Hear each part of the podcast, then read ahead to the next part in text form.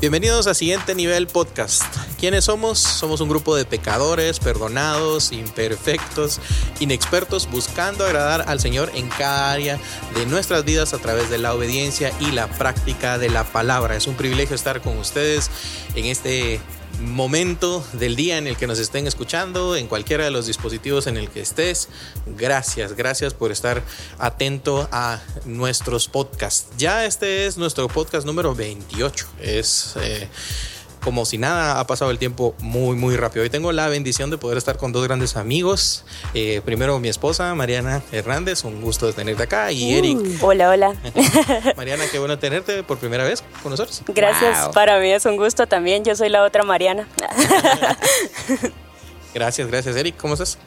Gracias a Dios, bien. Es un gusto poder estar nuevamente acá con ustedes y, también compartir eh, contigo, Mariana. Esta es la primera vez, como bien decía Avi, así que es un gusto y también nuevamente esperando que el Señor les siga bendiciendo a cada uno que está allá escuchando, viendo a lo mejor el video, eh, que siga siendo de edificación para ustedes como lo es para nosotros. Así es.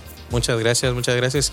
Pues por este, por estos micrófonos pasan muchos de los líderes de, de nuestra iglesia para bendición de, de, nuestras vidas principalmente porque es muy, muy eh, reconfortante el poder escuchar diferentes ideas, diferentes perspectivas, eh, el poder leer la palabra juntos. Creo que son oportunidades que no siempre tenemos, el poder tener este, estos tiempos de conversación y cuando los tenemos hay que aprovecharlos. No, no, sé si ustedes se sienten así bien, pero a veces cuando nos juntamos con amigos que llegan a la casa y, y de repente un almuerzo se, se torna en una conversación alrededor de la palabra, de compartir experiencias, de salir animados, ¿verdad? Tal vez ni tenías ganas de llegar a ese almuerzo ese día, estabas viendo así como, ay, ¿por qué lo programamos?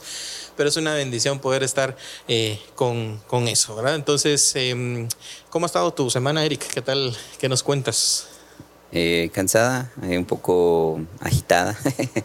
Eh, tengo un viaje de parte del trabajo, entonces tenía que dejar muchas cosas como ordenadas, ¿verdad? Para poder viajar y ocuparme realmente de lo que, de lo que debo en, el trabajo. Así que eso definitivamente ha, ha hecho que, que, la semana esté un poco agitada, pero gracias a Dios, bien, la familia bien, entonces creo que sin duda alguna eso es parte de las bendiciones del Señor para, para nuestras vidas. Mariana, ¿la tuya qué tal? bien, bastante cansada también por el trabajo y por el hogar, por tu hogar.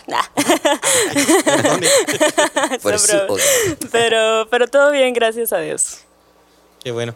Eh, yo no sé a cuántas personas les puede preguntar esta misma pregunta y me digan, ah, esta semana estuvo bien relajados. Esta semana sí la disfruté, casi no hice nada, hice solo lo que me apasionaba, este, sonreí todos los días. Casi todos vamos a tener una respuesta parecida, ¿verdad? Es decir, la, la vida, el mundo en el que nosotros nos estamos desenvolviendo ahora, seguramente eh, también ha permeado en nuestro día a día y estamos cansados, estamos atareados eh, y muchas veces esas mismas tareas y esas mismas responsabilidades y esas mismas pruebas o dificultades que estamos viviendo nos hacen pensar, ¿será que voy por el camino correcto? ¿Será que Dios no se equivocó en ponerme en este espacito de este país? Nosotros ¿Cuál es mi propósito? ¿Cuál es mi propósito? estamos grabando desde Guatemala, pero tal vez en tu caso podrá ser otro país, ¿verdad?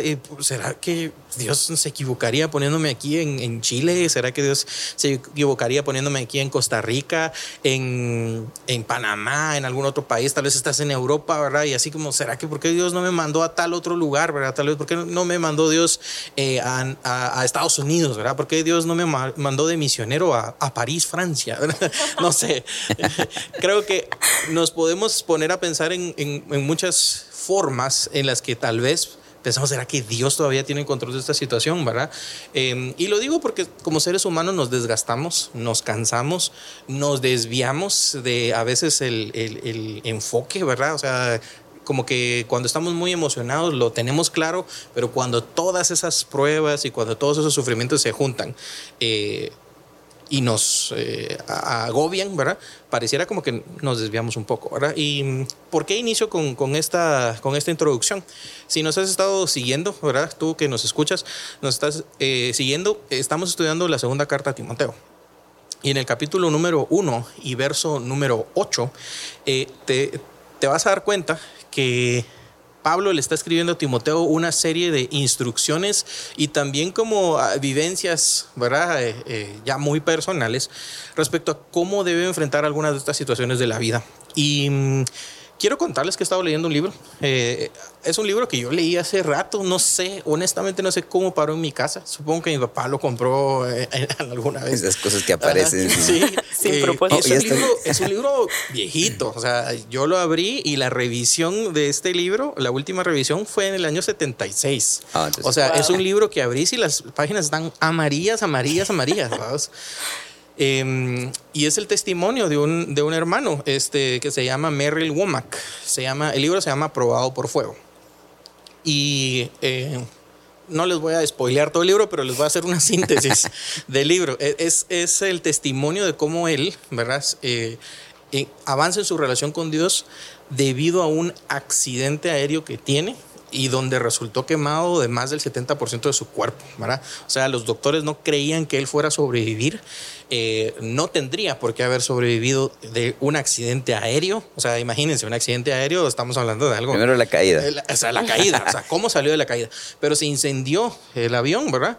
Y como pudo, logró salir, pero para quienes se han quemado un poco, estoy seguro que, o sea, si una quemadita pequeña nos hace estragos, ¿verdad? Cuando a veces te quemaste con el sartén, con el aceite, con la plancha. Yo me he quemado Uy, con la, la plancha la plancha últimamente. es- no sé por qué. Entonces, pero los brazos me los he quemado. Y, mm, y se siente bien feo. Si eso solo es un pedacito, imagínate estar quemado por, eh, por más del 70% de tu cuerpo, ¿verdad? Entonces, realmente es, eh, es un testimonio muy impactante. Pero me lleva a, a- a la reflexión, o sea, de los momentos en el que él honestamente decía así como, ¿será que Dios tenía el control de esa situación? ¿Verdad? Porque a pesar de que sobrevivió, su recuperación fue dolorosísima. Claro. Su, eh, su vida después del accidente cambió por completo. Y cualquiera de nosotros que está en una situación así de difícil, por ejemplo, pensando en padres que han perdido a un hijo, ¿verdad? Mm. Pensando en eh, esposos que han perdido a su esposa o, o esposas que han perdido a su esposo, en familiares que nos han dejado, ¿verdad? Eh, al pensar en todas esas cosas, seguro, seguro, eh, al cristiano se le pasará por la mente, ¿será que Dios sabía lo que estaba haciendo en este caso? ¿Será que Dios realmente tenía el control de estas situaciones? Y, mm, y eso me lleva a la reflexión. Si quieren, vayamos de una vez a, a el capítulo que estamos por, eh, por ver. Es eh, segunda de Timoteo, capítulo número uno, pero de los versos 8 en adelante. Eh, hace aquí un amarre, ¿verdad? Entonces quisiera que tal vez me, me ayuden eh, leyendo el verso 7, ¿verdad? Porque esa es la conexión que está haciendo. Eh, Ma- Mariana, ¿me hacía- me harías favor de leer el verso 7? Claro, porque no nos ha dado Dios espíritu de cobardía, sino de poder, de amor y de dominio propio. Ok. Y podrías entonces leerme el 8. Por tanto, no te avergüences de dar testimonio de nuestro Señor, ni de mí, preso suyo, sino participa de las aflicciones por el Evangelio según el poder de Dios. Ok. Y ahí va a continuar hablando de, de esa misma línea. Ahora entonces, está hablando el verso 7 de las cosas de lo que el Señor ya nos ha dado, ¿verdad? Dice, no nos ha dado espíritu de cobardía, sino, ¿de qué sí nos ha dado? De poder, de amor y de dominio propio. Entonces, ya que has recibido todo esto, das un paso más y dice, no te avergüences de dar testimonio de nuestro Señor, ni de mí, preso suyo, sino participa de las aflicciones del Evangelio según el poder de Dios y habla, ¿verdad? Quien nos salvó, llamó con llamamiento santo, no conforme a nuestras obras, sino según el propósito suyo y la gracia que nos fue dada en Cristo Jesús antes de los tiempos de los siglos partamos estos versículos en, en algunas secciones que me gustaría eh, platicar, ¿verdad? Eh, primero, estamos hablando de vergüenza, ¿verdad? Dice, no te avergüences, no te avergüences. Y esta palabra vergüenza se puede entender de muchas formas. Luego de hablar de la vergüenza, vamos a hablar del sufrimiento. Y creo que esto es algo que todos conocemos. En algún momento nos ha tocado sufrir, en diferentes medidas, en diferentes contextos, en diferentes eh, aspectos de nuestra vida. Nos ha tocado sufrir. Entonces creo que eso es algo que nos une a todos. Pero veamos el verso número 8, dice, por tanto. Ahora creo que esa expresión por tanto es, es interesante. ¿En qué momento dirías vos por tanto o entonces? Es como la consecuencia de algo y por eso es que cobra mucho valor que estemos eh, hablando como del verso 7, ¿no? Porque es el que nos va a permitir entender ese por tanto, ¿verdad? Entonces, eh, allí es donde está creando esa conexión se, conecta, ¿verdad? Entonces dice, bueno, ya que te he explicado todo esto y te he dado a conocer que ya tienes todo esto de parte de Dios, entonces, dice, no te avergüences de dar testimonio de nuestro Señor, ni de mí, preso suyo, sino participa de las aflicciones por el Evangelio según el poder de Dios. Dice, no te avergüences, Mariana. ¿De qué podría llegarse a ver, perdón, de qué podría haberse llegado a, avergonzar Timoteo? Porque le estaba advirtiendo y le dicen, no te avergüences. ¿Qué cosas le podrían haber causado vergüenza a Timoteo en su caminar cristiano? Muchas cosas. no, hombre, pero mm, creo que en ese momento, considerando que si Pablo era el líder y él estaba encarcelado y él estaba predicando un mensaje, ¿quién iba a querer escuchar un mensaje de una persona que era considerado un criminal, de una persona que estaba en contra de las autoridades o de la autoridad de poder en ese momento que era el imperio romano, ¿verdad? Entonces, definitivamente le tenía que animar a que no se avergonzara, porque si uno lo piensa fríamente, yo quisiera que no me asocien con una persona así, pero debes tener tal convicción de lo que estás predicando y lo que estás haciendo para no avergonzarte. Y eso era lo que Pablo quería transmitirle a Timoteo. Eh, nos pasa en la sociedad actual, ¿verdad? Por ejemplo, si... Obviamente no es lo que deseamos, pero algún familiar nuestro eh, resulta involucrado en algún crimen, por ejemplo, o, o, es condenado, o sale en la prensa que lo capturaron, salen los apellidos creo que ninguno quisiera sentir que está conectado con esa persona, a pesar de a veces ser familia propia, ¿verdad? Imagínense en este caso Pablo eh, eh, dándole las instrucciones a Timoteo, Timoteo recibiéndolas y replicándolas, ¿verdad? ¿Cuántas burlas tal vez pudo haber recibido Timoteo, ¿verdad? De, de en ese contexto.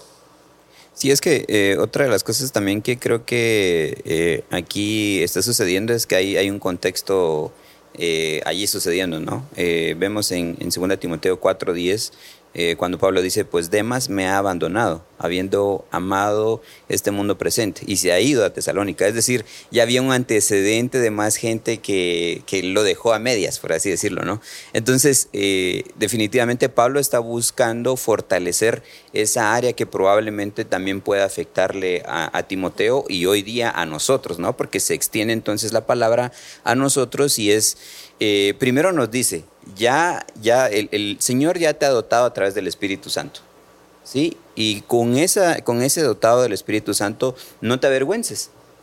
Porque se extiende ahora a nosotros, o sea, eh, estamos viviendo una circunstancia actualmente en donde eh, el hablar del cristianismo, del evangelio, es considerado algo, algo tonto. No sé por qué ahora lo, lo casi que crea un sinónimo de, alguien no inteligente, ¿verdad?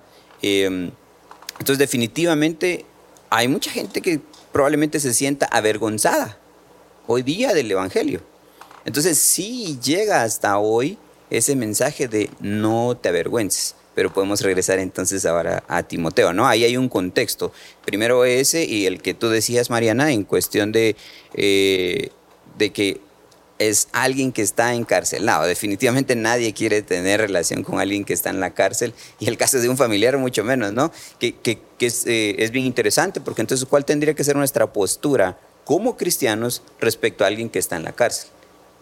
Bíblicamente nos exhorta la palabra a que tenemos que cuidar incluso de aquellos que están en la cárcel. ¿Por qué? Porque no estamos llamados a juzgar. De hecho, nuestra oración tendría que ser porque todos lleguen al conocimiento del Señor y este es un nicho muy importante para que lleguen al conocimiento del Señor también, ¿no? Buenísimo. es impresionante cómo... Eh, cómo también ha, cambiado el pensamiento, ¿verdad? claro, nosotros en nuestro tiempo actual estamos viviendo vergüenza, por decirlo así, ¿verdad? Porque el pensamiento moderno siente que los que creen en la Biblia, los que creen en un Dios, los que creen eh, eh, en que la Biblia es la palabra de Dios, están mal, ¿verdad? Y que están locos en su momento, eh, cuando Pablo estaba predicando, cuando Timoteo estaba replicando ese mensaje, también creían que estaban locos, ¿verdad? Eh, creo que estamos viviéndolo de diferentes formas y esa vergüenza podríamos vivirla de diferentes formas. Alguien hacía una analogía que, me pareció tal vez pertinente mencionarla porque mm, a veces pensamos, ¿verdad? Que, que la cruz, ¿verdad? Que, el tema de la cruz... Eh, pues, o sea, a nosotros nos, al hablar de Jesucristo decimos, bueno, Jesucristo murió en una cruz y demás, en un mundo que está bastante más cristianizado, ¿verdad? En, en, el 2020. Entonces ya no se siente la cruz como que si fuera un instrumento de tortura. A veces se ve como un amuleto, a veces se ve como un pedacito de joya. Hasta las venden. Ajá, o sea, realmente hay un comercio detrás de todo eso, ¿verdad? O sea, tenés, llevas tu collarcito, llevas tu crucecita y todo lo demás, ¿verdad? Pero en ese momento en el contexto romano, la cruz era un símbolo de tortura para los peores criminales. Y pensar de que Pablo está predicando a Jesucristo crucificado, ¿verdad? En ese contexto era una cuestión bastante difícil de asimilar, ¿verdad? Es como que en nuestro contexto nosotros estuviéramos predicando de alguien que murió en la silla eléctrica o que murió por la inyección letal, ¿verdad? Claro, la gran diferencia de todo esto es que Pablo estaba predicando a un Jesucristo resucitado. Amén. Entonces, eso es lo que nosotros también podemos ver que a través de la historia, ¿verdad? El Evangelio ha perdurado. Aleluya. Entonces, e, eso es, esa es la gran diferencia.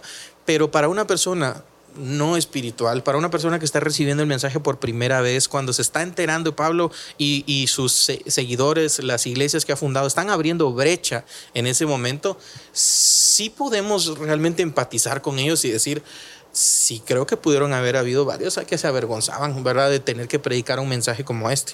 Entonces eso creo que, que vale la pena ahora eh, mencionar para poder entender mejor la palabra y para poder sentir un poco más de empatía, porque de repente puede haber, no sé, Mariana, pensarás que habrá alguien que diga, ay no, yo no me avergonzaría del Señor, jamás Señor, yo no me avergonzaría de ti.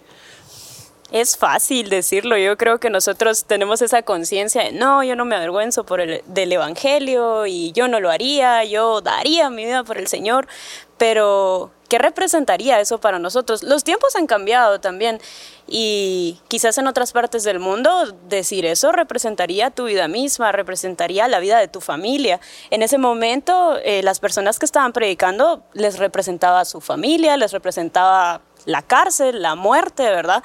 Pablo incluso fue víctima al final del Imperio Romano, o sea, no, no podemos decir que se enfrentó a algo sencillo, pero sí tuvo la disposición de hacerlo. Entonces, creo que todo se, se reduce a nuestras convicciones, a quién estamos creyendo, qué estamos predicando realmente. ¿Conocemos nosotros el mensaje verdadero como para entender de qué es que no tenemos que avergonzarnos, y no solo no avergonzarnos, sino estar dispuestos a predicárselo a los demás, porque los demás lo necesitan, nosotros lo necesitamos y a veces no vemos eso. A veces nos avergonzamos de predicar el Evangelio porque nos miramos a nosotros mismos, nos vemos a nosotros presentando un mensaje del cual de repente yo tengo algo por ahí que si yo se, le digo a la otra persona que se arrepienta de sus pecados, va a decir, arrepentí todos primero, ¿verdad? Entonces, eh, pero en, en realidad lo que deberíamos hacer es verlo en el amor del Señor, verlo que así como nosotros somos pecadores, estas mismas personas también necesitan de ese amor del Señor. Entonces, salir de esa vergüenza con lo que el Señor ya nos dio, ya nos capacitó, eh, nos va a ayudar a que más gente llegue al amor de Jesucristo.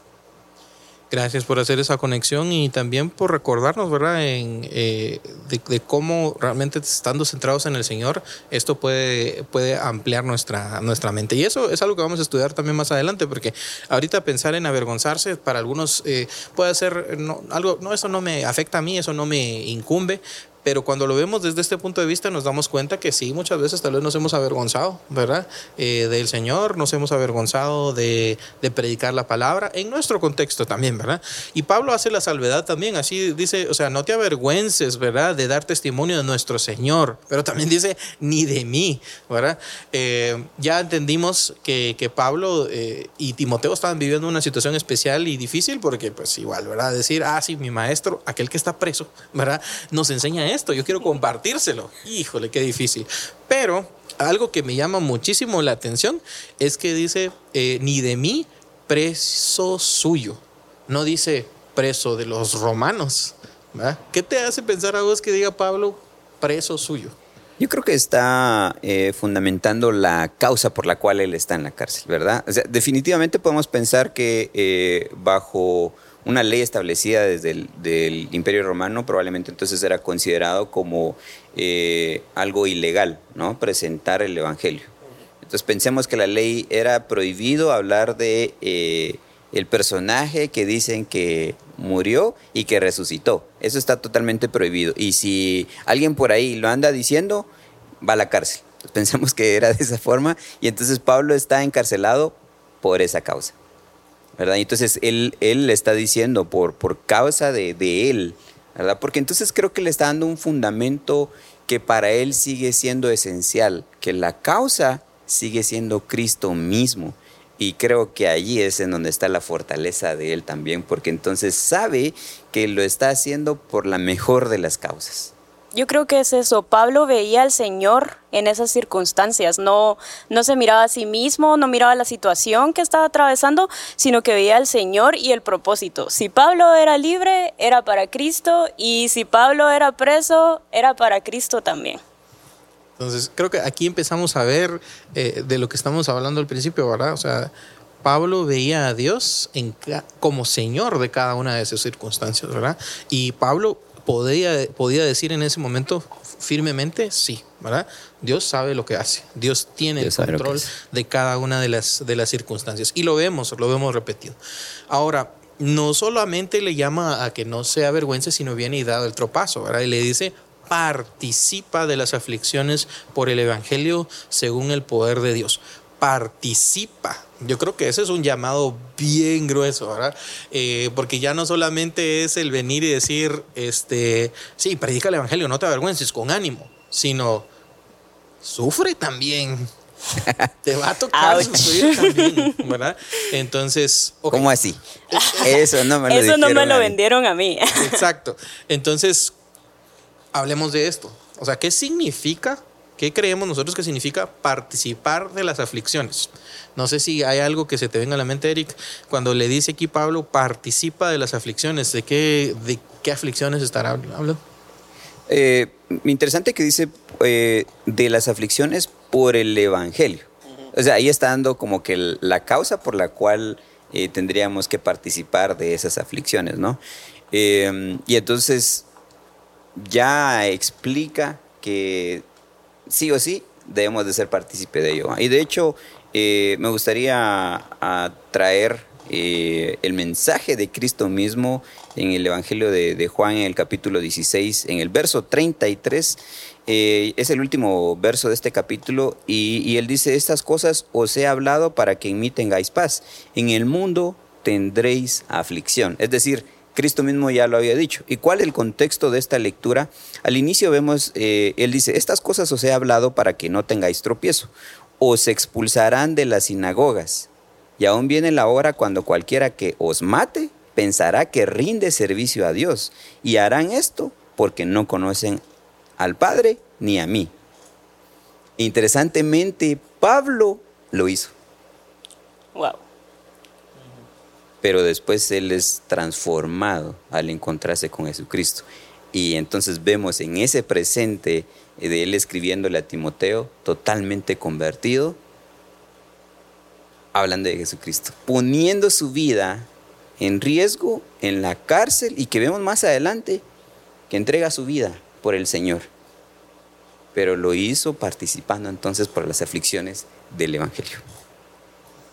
Entonces como que se pone más intenso cada vez que Creo que ya nos va diciendo como ser cristiano implica sufrir y de repente ese no es un mensaje muy popular o que escuchemos mucho o que quizá cuando te presenten el Evangelio, de repente tal vez como es para gente que está empezando y todo, pues no te lo van a poner así. Es que yo, creo que esa es la importancia entonces también del discipulado. Sí, ¿verdad? ¿Verdad? Porque comenzamos presentando el Evangelio que sin duda alguna Jesucristo mismo lo presenta como las buenas nuevas. Sí. Eso es lo que, o sea, sí lo presentaba Jesucristo. Y sigue siendo así, son las buenas nuevas. ¿Sí? Ahora, estas buenas nuevas implican ciertas cosas. Así que lea el contrato en las letras pequeñas, dice va a sufrir. Usted va a tener vida eterna, aplican condiciones. Y, creo que vale la pena mencionar esto porque, porque no somos ajenos, ¿verdad? Lo decía hace un ratito, o sea, realmente como seres humanos sufrimos, ¿verdad? Eh, el sufrimiento de alguna forma nos une. Eh, hablaba tal vez al principio eh, de alguien que perdió a algún familiar, ¿verdad? Ese es uno de los sufrimientos más grandes. Pero también hay otro tipo de sufrimientos, por ejemplo, perdiste tu trabajo, ¿verdad? Este, estás pasando por alguna situación de enfermedad, ¿verdad? Tal vez no te está llevando a la muerte, pero te está desgastando, te está deprimiendo, te está... O sea, hay diferentes tipos de, de sufrimiento, diferentes tipos de aflicciones, ¿verdad? Y, y es que en sí, ¿verdad? como leías ese pasaje, ¿verdad? O sea, en el mundo tendréis aflicción, pero hay una recompensa y hay algo debajo que sostiene al cristiano que es muchísimo más grande que esas aflicciones. ¿verdad? Y eso creo que es lo que también está hablando Pablo acá y de lo que va a desglosar Pablo de una forma eh, interesante, siempre haciéndonos regresar a ver a Jesús. Eso es algo que me, me impresiona de Pablo, o sea, la habilidad que él tiene para no perder el enfoque y, siempre regresar el mensaje a Jesús. Porque a veces nosotros como cristianos teniendo la Biblia y todo, ¿verdad? Eh, pensamos y decimos, ah, qué gran hombre Pablo, o Timoteo, ¿verdad? Y yo quiero ser como esos cristianos y se nos olvida que esas personas seguían a Jesús. O sea, nosotros a quien tenemos que seguir es a Jesús, es ver a Jesús. Entonces, creo que vale la pena hacer ese recordatorio porque al estudiar estas cartas y de repente cada quien en su casa se da cuenta de qué cristiano era Pablo, y claro, hay que admirar a quien hay que admirar definitivamente, ¿verdad? Pero a quien hay que seguir es a Jesús, ¿verdad? Y eso es, eso es algo de lo que eh, hablamos también. ¿Cómo podemos participar en las aflicciones? Hay, ciertas cosas que, de plano uno sufre, ¿verdad? Eh, eh, porque por ahí dice, ¿verdad? Eh, por el Evangelio, ¿verdad? Em, hay otras veces que uno sufre por consecuencias, ¿verdad? Entonces, ¿qué, ¿qué sufrimientos por consecuencias podríamos tener en nuestra vida? Bueno, creo que a veces por nuestras malas decisiones, por nuestro pecado incluso podemos llegar a sufrir y uno está así en modo, Señor, ya no quiero ser tu mejor soldado, ¿verdad? Pero de repente uno se lo buscó. Vieron que yo tenía una amiga, una vecina, que pues ella había tenido una vida muy difícil. Eh, era mamá soltera, eh, sus papás se fueron a Estados Unidos, entonces ella se quedó sola aquí en Guatemala y total que le iba, tenía una vida complicada. Vino ella, se volvió cristiana y pues qué alegre, ¿verdad? De enterarse que alguien aceptó al Señor y que empezó a ir a la iglesia y todo, ¿verdad?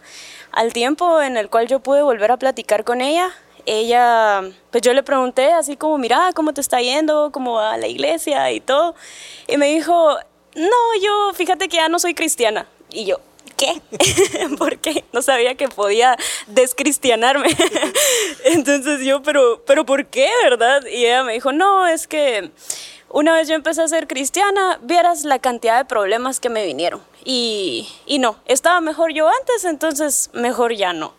Y dirían algunos pastores que yo escuchaba antes, ¿verdad? Lo que pasa es que como ya no tenía al diablo contento, ¿verdad? ya le empezaron a venir las dificultades. Pero pero sí, creo que eh, ahí es donde podemos ver entonces los distintos tipos de sufrimientos, ¿verdad? Van a haber veces en las que nos va a tocar sufrir porque el Señor nos advirtió, la palabra nos advirtió, no obedecimos y de plano, ¿verdad? Y van a haber veces en las que va a ser por causa del Evangelio, pero creo que lo, lo importante del sufrimiento, porque nosotros seguro vamos a pecar y, y vamos a fallar, es de que el Señor no siempre nos va a quitar el sufrimiento, a veces nos va a acompañar dentro de ese sufrimiento. Y eso fue lo que Él hizo con Pablo. En ese momento a Él no lo sacó de la cárcel, Y, como mencionábamos hace un momento, ni, siquiera salvó su vida en ese momento, o sea, el, el, imperio romano tomó su vida, pero el Señor estuvo con él en ese momento y esa muerte a la que quizás nosotros podemos temer, lo llevó a ese lugar a donde él quería estar, que era estar con el Señor, ¿verdad? Entonces, entender que sí, vamos a sufrir, pero el poder de Dios es el que nos va a acompañar en ese, en ese sufrimiento pongámonos a pensar qué representa el poder de Dios, qué representará decir que el Señor está contigo en esos, en esos momentos, ¿verdad? Porque a veces lo decimos como muy, muy ligero, así ah, Dios está conmigo, ¿verdad? Pero el Señor, el creador del universo, el dueño de todo, te acompaña en esos sufrimientos. Creo que eso de repente nos ayudará a, fortalecernos en esos momentos, sea cual sea la causa por la que estés sufriendo, ¿verdad? El Señor te sigue amando y el Señor te acompaña aún cuando tú te equivocas. Hablando siempre de las mismas perspectivas del, sufrimiento, Eric, em, en, ¿de qué otras formas ve o experimenta el cristiano sufrimiento?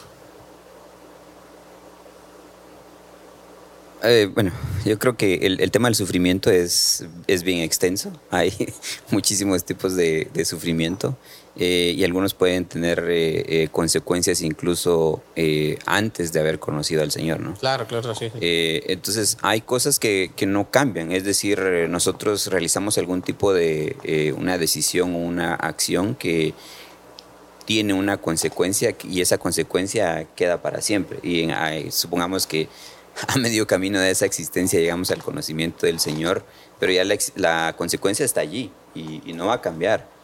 Eh, sin embargo, tenemos esa eh, esperanza en el Señor que Él nos va a acompañar en medio de esa circunstancia. Y es que creo que ese es eh, uno de, como de los atributos o de cosas que nos diferencia del resto del mundo que no conoce al Señor, es que contamos con el Padre eh, y el Espíritu Santo nos acompaña en medio de ese sufrimiento, de ese dolor. Cuando no sabemos de ello, el sufrimiento cambia. Y de hecho es bien interesante que el sufrimiento de Pablo que pudo haber sido cualquier otra persona dentro del plan del Señor. Y esto lo vemos a lo largo de la historia, que cada una de las circunstancias, entre comillas, vamos a decir, negativas que el ser humano ha experimentado, el, aquel que conoce del Señor, ha servido para que el Evangelio siga siendo predicado. ¿Sí?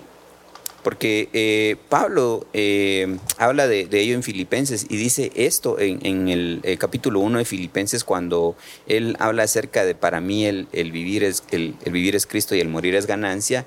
Él dice, por causa de mis prisiones la gente se ha animado más a, predicar del Señor.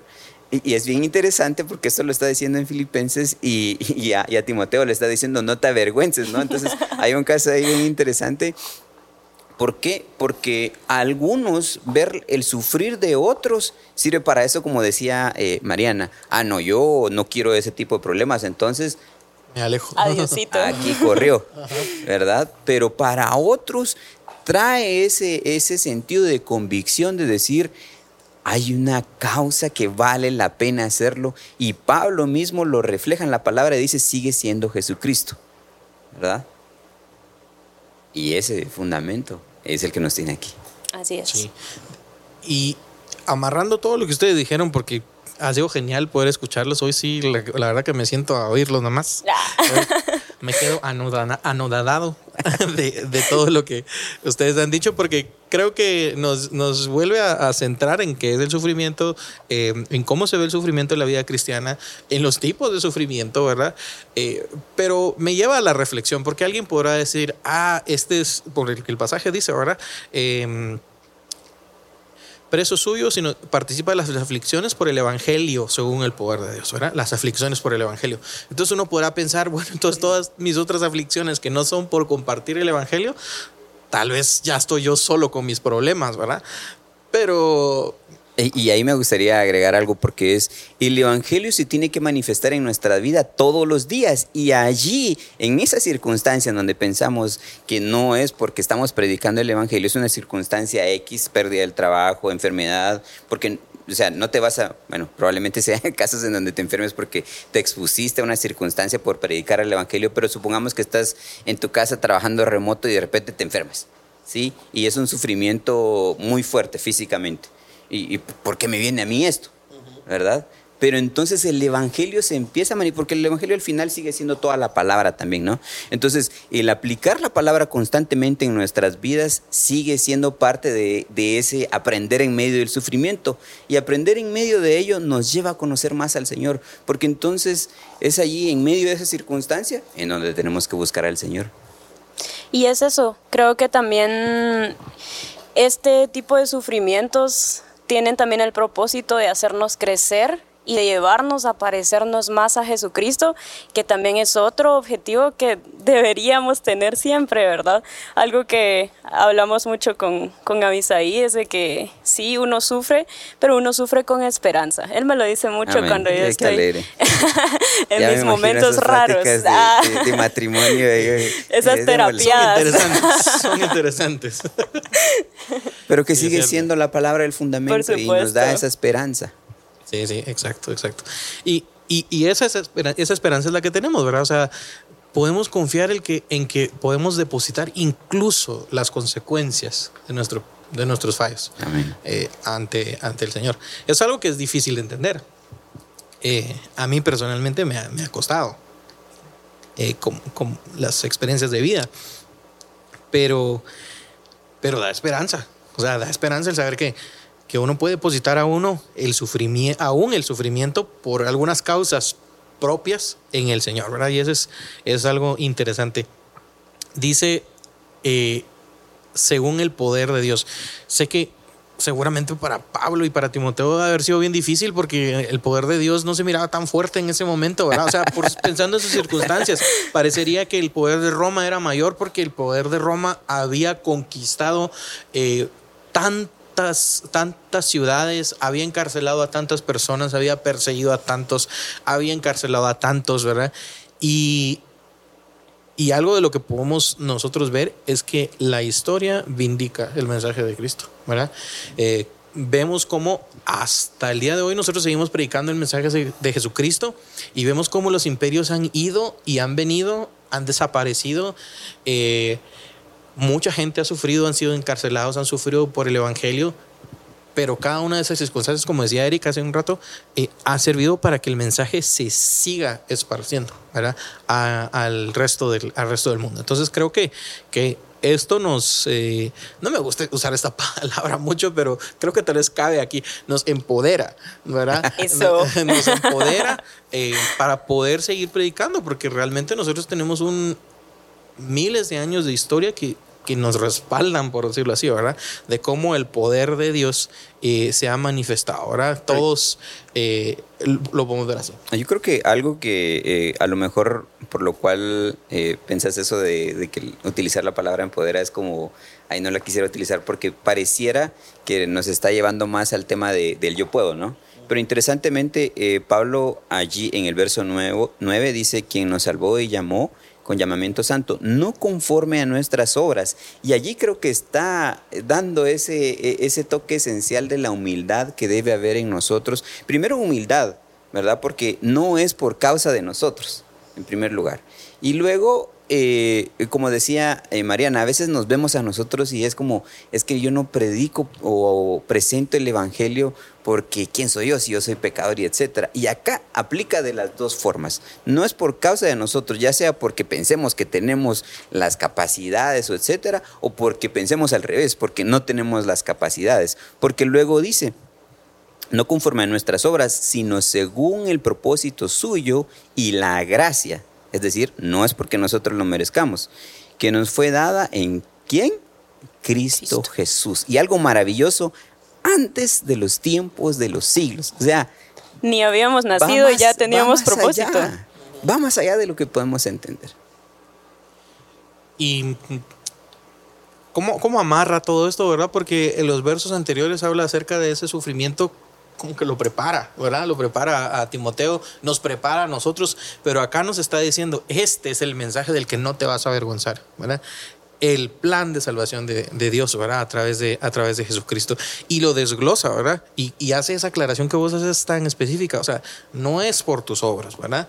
No es por lo que hagas o dejas de hacer o, dejes de hacer, porque al final el propósito del Señor se va a cumplir. Se va a cumplir. ¿Cómo así nosotros? Sí. Pero qué mejor, qué mejor estar dispuestos. Correcto. pues sí, ¿verdad? Y, y poder ser instrumentos útiles en las manos del Señor, ¿verdad? Dice, sino según el propósito suyo y la gracia que nos fue dada en Jesucristo, antes de, los tiempos de los siglos.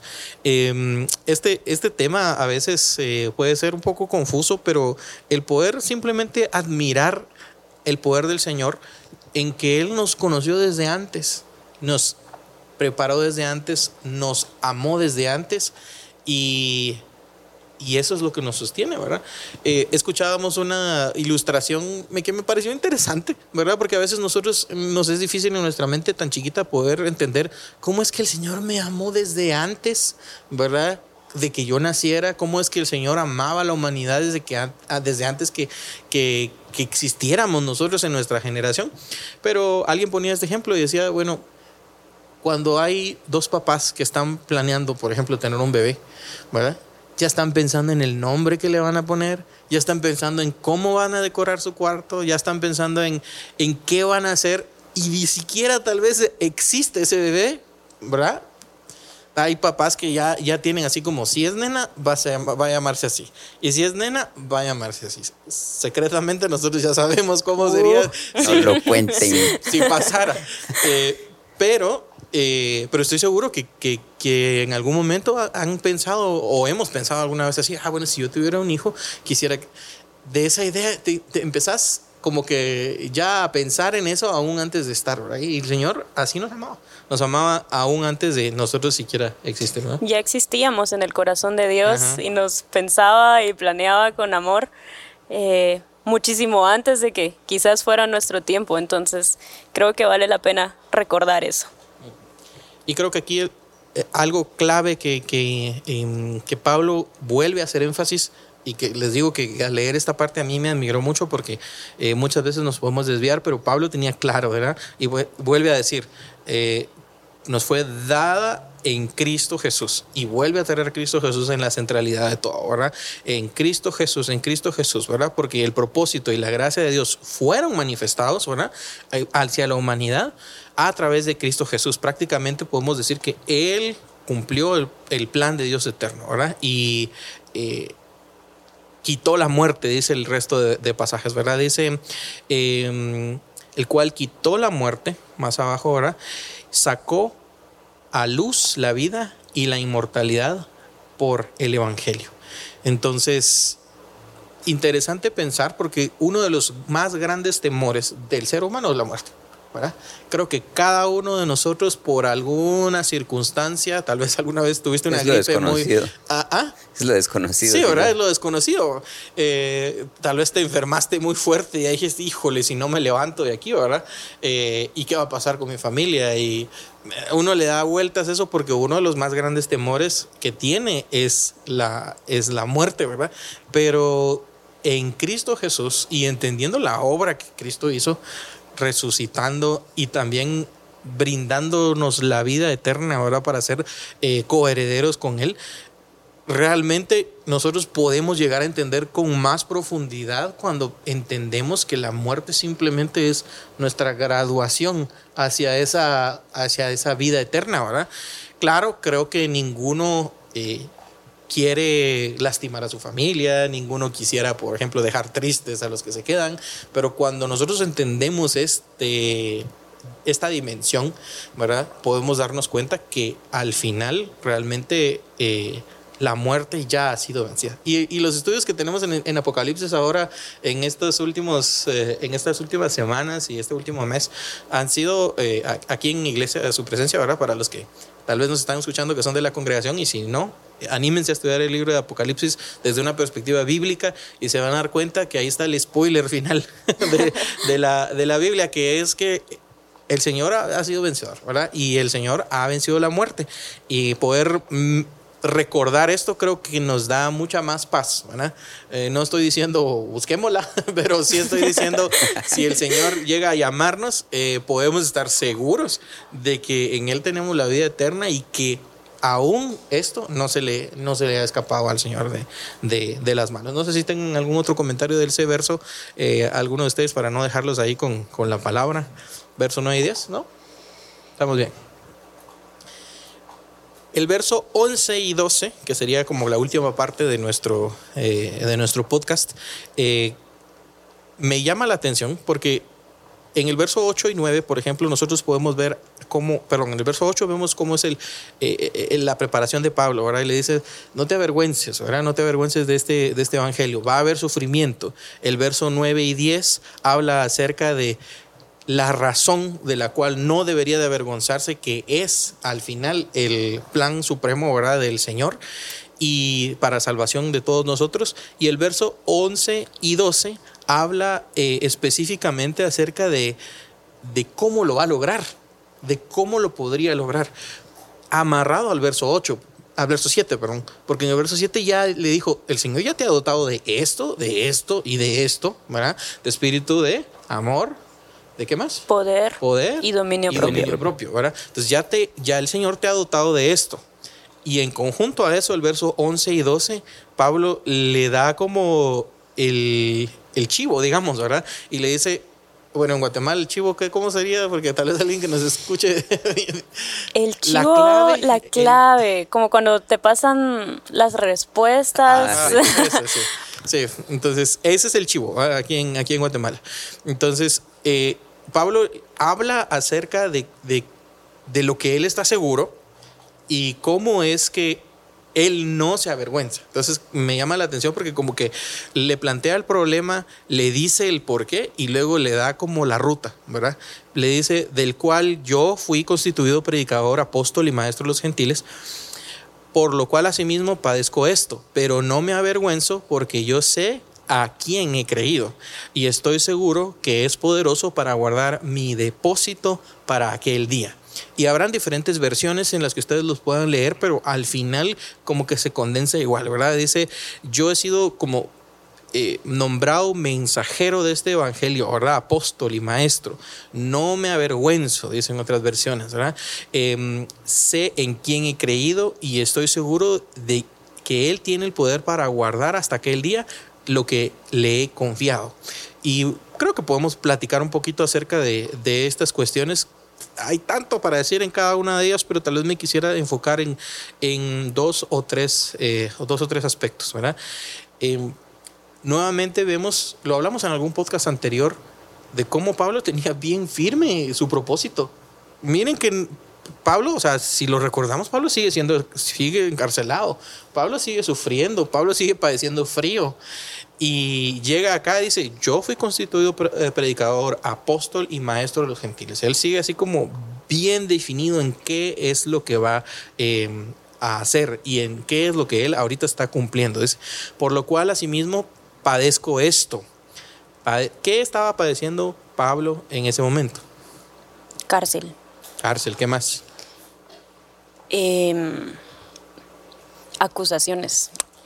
Sí, imagínense, o sea, estamos hablando de, de, no una cárcel moderna, ¿verdad? Cuando uno, por ejemplo, mira este, películas de personas que están encarceladas, que tienen su uniformito de cierto color, que tienen su banquita para dormir, que tienen su lavamanos, su inodoro, ¿verdad? Que tienen ciertas condiciones. Claro, yo no estoy diciendo qué bonito es vivir ahí. Pero definitivamente las cárceles en los países desarrollados y modernos eh, no se comparan a las cárceles de los países no desarrollados, ¿verdad? Y si nos remontamos a ese tiempo, una cárcel definitivamente no era un lugar agradable para estar. Entonces me hace preguntarme, ¿cómo podía ser Pablo tan valiente? ¿De dónde sacó esa valentía? ¿Cómo es que realmente podía sentirse honrado de cosas que otros podrían haber hallado vergonzosas, como el estar encarcelado. Yo creo que, y, creo que esto se ve, o la clave está en esta frase que dice guardar mi depósito, porque honestamente yo cuando lo leí la primera vez hasta pensé que estaba, no, tú me lo leíste y yo creí que estaba mal y yo dije, oh, mi depósito, o sea, eso dice, lo tuve que buscar y leerlo, pero prácticamente Pablo puso todo lo que él era en manos del Señor. En algunas versiones dice el Señor tiene el poder para eh, guardar lo que le he confiado, en otras dice lo que él me ha encomendado, ¿verdad? Pero yo creo que la razón por la que Pablo era tan valiente era porque él, uno, sabía el Dios a, quien le creía, ¿verdad? Como habíamos mencionado antes. Eh, dos, él tenía la certeza de que el Señor lo iba a guardar. Si él tenía que pasar por la cárcel, quién sabe cuántas veces, el Señor lo iba a guardar. Y si no lo guardaba y moría, él iba a estar con el Señor. Entonces, eso, esa convicción esa identidad que él tenía en Jesucristo, en la cual él sabía que su vida no le pertenecía, sino el Señor iba a llevar su vida hasta donde él quisiera, era la que le daba esa valentía de él enfrentarse y estar seguro y podía venir cualquier dificultad, cualquier necesidad, eh, incluso como mencionabas de los sufrimientos que pudo haber pasado Pablo, quién sabe cuántas veces pasó frío, pasó hambre, a pesar que él tenía derecho a ciertas comodidades por ser apóstol, pero siempre se negó por Jesucristo. Entonces creo que de ahí podemos tomar ejemplo para nosotros también agarrar valentía, saber que el Señor nos va a guardar, el Señor es el que tiene cuidado de nuestras vidas, nuestras vidas están en, está en sus manos y Él nos va a llevar hasta donde nos tenga que llevar nuevamente, Dios sabe lo que hace, ¿verdad? Y somos nosotros llamados a confiar en, el Señor, tanto en su providencia, en su poder y en el mensaje. ¿Qué pensás de esta frase, Eric? Dice, debemos conocer lo que creemos, pero es aún más importante conocer a quién creemos. Oh, sí, definitivamente, porque creo que eh, podemos ah, conocer doctrinas y no conocer al, fundamento, ¿no? Eh, y en este caso, eh, o sea, ya, ya vimos que a, lo largo de estos versos, Pablo sigue poniendo a Jesucristo en el centro. Y, ese es como el, fundamento y entonces cobra sentido el que digas eh, de saber a quién o por quién, ¿verdad? Es, una persona la que está detrás de ello. Y esta persona ha marcado toda la historia de la existencia del ser humano eh, y es por eso que nosotros estamos aquí. Es decir, ese fundamento se vuelve trascendental. Entonces creo que sí, es mucho más importante conocer el eh, para quién o por quién. Dice aquí, cuando sabemos lo grande que es Dios, cuando Dios y su gloria se convierten en la gran verdad de nuestras vidas, entonces tenemos verdadera valentía. Realmente es hasta que podamos llegar a conocer al Dios de la Biblia, ¿verdad? Que nosotros vamos a poder tener esa misma valentía que Pablo desplegaba, ¿verdad? Y mm, tú estás leyendo una frase de Spurgeon, ¿verdad? Así es. El conocer a Cristo es conocimiento de salvación. La frase completa de Spurgeon venía en, esta, en esta línea, decía, conócete a sí mismo, a ti mismo, dijo el filósofo pagano. Estoy citando a Spurgeon, dice, conócete a ti mismo. Es famosa esa frase ahora, conócete a sí mismo, dijo el filósofo pagano. Eso está bien, pero ese conocimiento solo guiará a un hombre al infierno. Conozca a Cristo, dice el filósofo cristiano. Conócelo y entonces te conocerás a ti mismo. Y esto ciertamente los guiará al cielo, porque el conocimiento de Cristo es conocimiento de salvación. Y claro, también miramos a este hombre de fe, eh, Charles Spurgeon, una persona que murió joven, o sea, joven considerando su edad, ¿verdad? 57 años, y para todo lo que escribió, para todos los sermones que dio, uno pensará, híjole, este señor vivió tantísimos años, hizo tanto, pero no, en un periodo corto de tiempo de vida, ¿verdad? El Señor lo utilizó y a pesar de sus sufrimientos, porque él tuvo muchos sufrimientos también este, en, en su salud, ¿verdad? Él podía llegar a decir todas estas cuestiones, eh, así como vemos hombres de la Biblia que como Pablo, como Timoteo, estaban pasando por situaciones eh, de aflicción complejas, ¿verdad? Pero ellos, así como usando las, las palabras de Pablo, ¿verdad? Dice, Dios es poderoso para guardar mi depósito para cualquier día, para, para aquel día, perdón. Entonces, guardar mi depósito para aquel día. Esta frase de mi depósito puede ser un poco confusa de entender, ¿verdad? Pero se refiere, algunas traducciones lo, lo, lo traducen como, como aquello que le encomiendas a Dios, ¿verdad? Es decir, todo tuyo, tu vida, tu tiempo, tu salario, tus fuerzas. Dios es poderoso para guardar mi depósito para aquel día. Aquel día, ese día en el que veremos a Jesús, ¿verdad?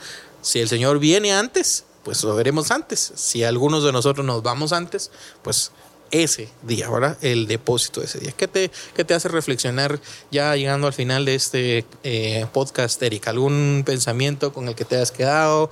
Eh, ¿Alguna idea que quisieras agregar tal vez de alguno de los temas que, pasamos así más, más rapidito? Y luego termino contigo.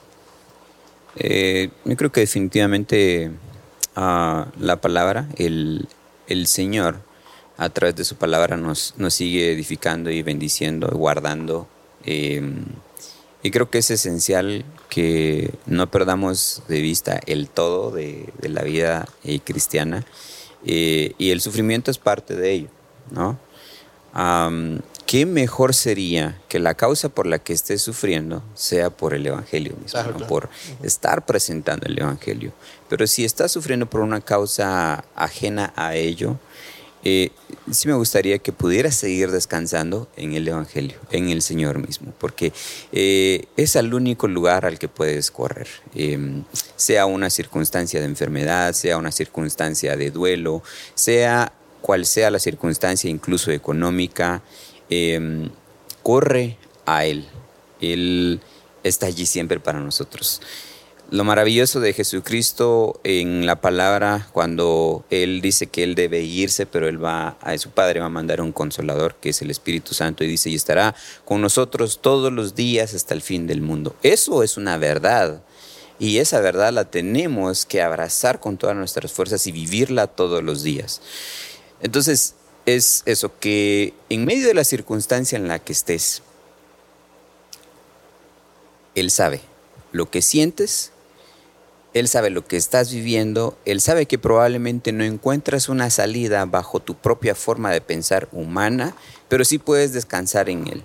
Y aunque probablemente la circunstancia no termine como deseas tú, Dios sigue teniendo el control, porque sigue siendo Él soberano en tu vida y permíteselo entonces, que en medio de esa circunstancia tú puedas descansar en Él, porque mientras más descansamos en Él, sea cual sea el resultado, siempre va a ser de bendición para nosotros. Aunque en el momento que lo estés viviendo pueda que, no lo veas, habrá un momento en el que veas hacia atrás y verás que el Señor usó esa circunstancia para bendecirte, para edificarte, para utilizar tu circunstancia de vida para edificar a otros, porque eso es también lo que vemos a través de la vida de Pablo. Ese sufrimiento que él estuvo viviendo, hoy lo podemos leer en la palabra y sigue siendo de edificación y de esperanza para nosotros, no por Pablo, no por Timoteo, sino por Cristo mismo, quien es el centro de la prédica de Pablo. Pues recordar que el Señor tiene el control de nuestras vidas, el Señor es el dueño de nuestras vidas. Amado hermano, amada hermana, amigo o amiga, si hoy te sientes sin dirección, si te sientes sin propósito, permíteme recordarte que el Señor es el dueño de tu vida y que pase lo que pase, el Señor es el que está teniendo el cuidado de ti. No deberíamos nosotros entregarle toda nuestra vida al Señor y quizás a veces eso no lo hemos hecho. Le hemos entregado al Señor todo aquello que es valioso para nosotros, estamos nosotros dispuestos a seguir al Señor hasta el último día. Te invito a que reflexiones en eso y que si algo de esto te causa algún tipo de aflicción o, incomodidad, que puedas recordar la razón de todo esto, la raíz de todo esto, que nuestra esperanza final es ver al Señor un día, es estar con el Señor un día y que más gente pueda estar también con el Señor. Entonces, no olvidemos esto, el Señor sabe lo que hace y Él tiene el control de nuestras vidas, Él es el dueño de nuestras vidas y Él nos va a guardar hasta donde sea nuestro propósito. Para terminar nuestro podcast quisiera nada más eh, que nos quedáramos con, tal vez tres ideas así breves, breves, eh, que, les voy a pedir a ustedes que me ayuden. Yo les voy a compartir una de las ideas que a mí me pone extremadamente gozoso y que me anima de este podcast, ¿verdad? De las cosas que leímos hoy. Y una de las cosas que a mí me animan y que, y que siento que es una de las cosas con las que me voy a ir, y quisiera que tal vez ustedes pensaran en alguna de las cosas que, que ustedes leyeron hoy que realmente los, que los animó, ¿verdad? Y que los está eh, recordando, les está recordando la palabra y que los está impulsando a hacer algo diferente, ¿verdad? Em, una de las cosas que a mí me animan es el recordar que es según el propósito suyo, ¿verdad? No conforme a nuestras obras. Entonces eso me da una paz porque sé que yo solo no puedo. ¿verdad? Yo sé que solo tal vez eh, voy a pensar muchas veces en las cosas, en las veces que he fallado, en las que voy a seguir fallando, pero el poder recordar que el Señor es el dueño de mi vida y que es según el propósito de Él, me hace saber que el Señor va a seguir perfeccionándome hasta que Él me encuentre, ¿verdad? Y eso me da paz. Entonces quisiera escuchar ah, una última idea, eh, que algo que les haga realmente ah, eh, sentirse animados y felices al salir de ese podcast, Mariana. Eh, una idea que me anima mucho es de que el Señor no, no siempre nos va a quitar el sufrimiento, ¿verdad? Van a haber situaciones en las que sí vamos a tener que pasar por ciertas dificultades, pero que el Señor nos va a acompañar en ese sufrimiento. Eso me anima muchísimo porque si yo tuviera que depender de mí misma en una situación así difícil, estaría perdida. Pero el Señor está con nosotros, ya sea para librarnos de eso si es su voluntad o para acompañarnos hasta el final en ese sufrimiento, hasta las últimas consecuencias. Gracias, Eric. Que no te avergüences. Que no, yo no debo avergonzarme del Evangelio, porque es poder de Dios, dice la palabra y que el fundamento de ello que Pablo habla en Corintios, eh, él dice, vana sería nuestra fe si Jesucristo no hubiera resucitado. Jesucristo resucitó y va a venir. Y ya no va a venir en silencio. Todo el mundo lo va a escuchar. Y es preferible que lo escuches con los brazos abiertos. Ánimo. Muchísimas gracias. Gracias Mariana, gracias Eric por estar acá con, nosotros. Eh, fue un placer poder tenerles, tener esta conversación, el poder abarcar estos versos que nos han eh, animado, animado muchísimo, muchísimo. Eh, creo que también allá donde nos estás escuchando, eh, van a haber algunas cosas que te han animado a ti, tal vez diferentes a las que nos animaron a nosotros, tal vez parecidas a las que nos animaron a nosotros. La palabra del Señor es pertinente para tu caso en particular, para tu vida en particular, ¿verdad? Y ah, como siempre lo recordamos, ¿verdad? Recuerda someter todo lo que escuchas a discernimiento bajo la lectura de la Biblia. Si crees que hay algo que no se encuentra alineado a la palabra, haznoslo saber. Nuestro deseo es primeramente alabar al Señor mediante la meditación y la práctica de su palabra y que tu vida, por supuesto, sea bendecida a través de estas pequeñas charlas. Cuéntanos contáctanos. Nos encantaría saber qué piensas, nos encantaría saber qué aflicciones eh, tal vez estás atravesando y de las cuales el Señor te está llevando de la mano. Como, como hablamos, ¿verdad? Puede ser que el Señor tenga el poder para cambiarlo totalmente y de una vez por todas, pero también puede ser que el Señor te esté formando a través de ese proceso y Él está allí para acompañarte. Entonces nos despedimos diciendo bendiciones, de, Dios para, sus vidas. vidas. Para sus vidas, tu vida.